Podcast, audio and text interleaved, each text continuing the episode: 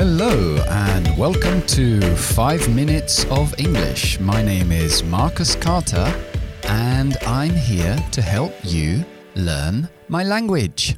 Ok, en el programa de hoy vamos a ver dos palabras que a lo mejor son muy básicas, que son some y any, pero yo sigo viendo uh, muchos problemas con estas palabras. Vamos a ver las diferencias principales entre some y any. Pues creo que en el colegio aprendimos que some era para frases positivas y any era para frases negativas o interrogativas, pero significan algunos, ¿no? There are some pens on the table. Hay algunos bolígrafos en la mesa positiva or there aren't any, no hay ningunas. There aren't any pens on the table. or interrogativo, are there any pens on the table. Hay algunos bolígrafos encima de la mesa. Siempre cuantificamos los sustantivos, ¿no? Are there any pens? Some pens? A pen? The pen? Hay que decir algo delante del sustantivo. Ok, so, entonces some y any se refieren a cantidades indefinidas. Se utilizan cuando no es fácil o no es importante decir exactamente de cuántas cosas estamos pensando. Um, por ejemplo, I need some new clothes. Necesito algo de ropa nueva. O um, Are there any oranges left? ¿Quedan algunas naranjas? Ok. Ahí normalmente en ese sentido usamos some positivas, any negativas interrogativas. Vale. Podemos usar some en preguntas cuando nosotros esperamos o animamos a que la persona que nos responde, la otra persona, diga sí. Por ejemplo, um, would you like some more tea? Would you like some, some in questions, en una pregunta? ¿Quieres algo más de té? Yo espero que mi invitado me va a decir que sí. Se podría decir, would you like any more tea? Pero sería más común decir, would you like some more tea? Okay. Um, or, for example, um, have you got some sugar for my tea? ¿Tienes algo de azúcar para mi té? Yo creo que me vas a decir que sí, por eso utilizo some en esa pregunta ahí. Vale, también podemos utilizar any en frases afirmativas después de palabras que tienen un sentido negativo o limitado. Entonces hay palabras en inglés que ya de por sí son negativos, como never, nunca, hardly, apenas, without, sin y little, poco. For example, oh, you never um, give me any help.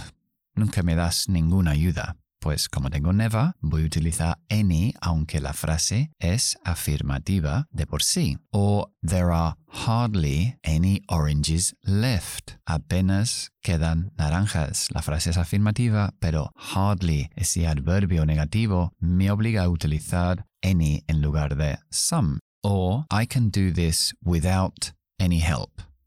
Puedo hacer esto sin ninguna ayuda. No without some, porque any es, uh, without, perdona, without es una palabra ya negativa. Ok, dentro de los condicionales también hay un poco de confusión de cuando utilizamos some y any. En realidad, los dos son comunes. For example, if you want some help, just tell me. Si quieres algo de ayuda, dímelo. Or if you want any help, Just tell me. Los dos son válidos. A veces utilizamos any si queremos dar la sensación si hay algunos, ¿no? If there is, if there are. For example, if there are any shops open at this time, it will be in the shopping center.